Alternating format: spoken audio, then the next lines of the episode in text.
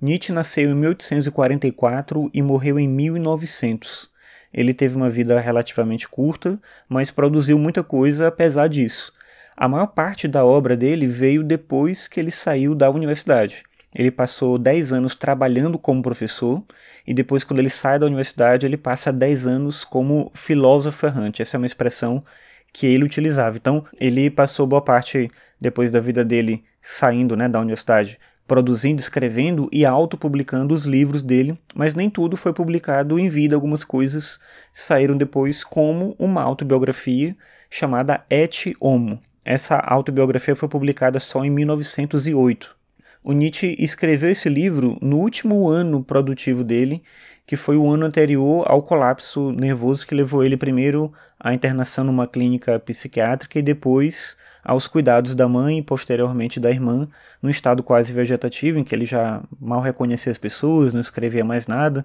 Então ele viveu os últimos anos de vida dele num estado desse tipo e, obviamente, não produziu mais nada a partir daí. Então, o último ano produtivo dele foi quando ele escreveu por exemplo, essa autobiografia, e é como eu falei, ela foi publicada póstumamente, mas ela já guarda, é curioso isso, né, uma certa finalização da obra dele, onde ele faz uma reflexão sobre ele, sobre os livros que ele escreveu, sobre as ideias que ele propunha, sobre aquilo que ele acreditava que ele representava como um filósofo, como um pensador.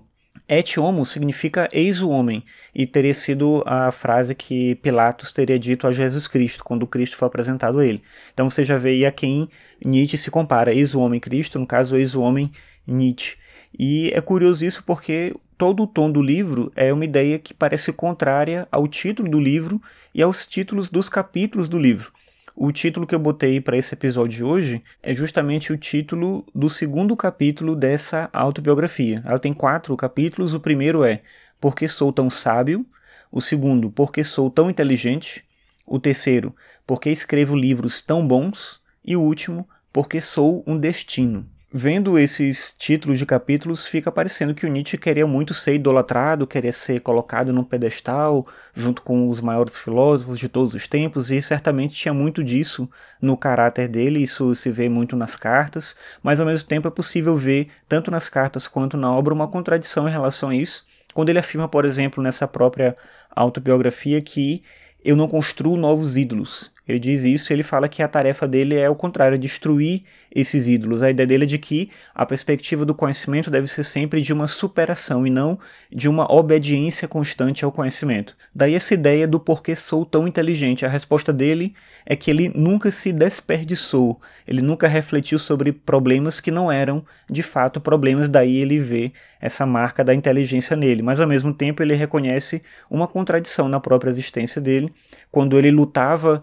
para ter todas as condições que permitiam a ele ser um pensador livre, e isso implicava, por exemplo, não ter uma família, não ser casado, não ter filhos, não estar tá preso à universidade, mas ao mesmo tempo ele desejava todas essas coisas. Ele fala sobre isso numa carta à irmã dele, porque afinal ele era um ser vivo.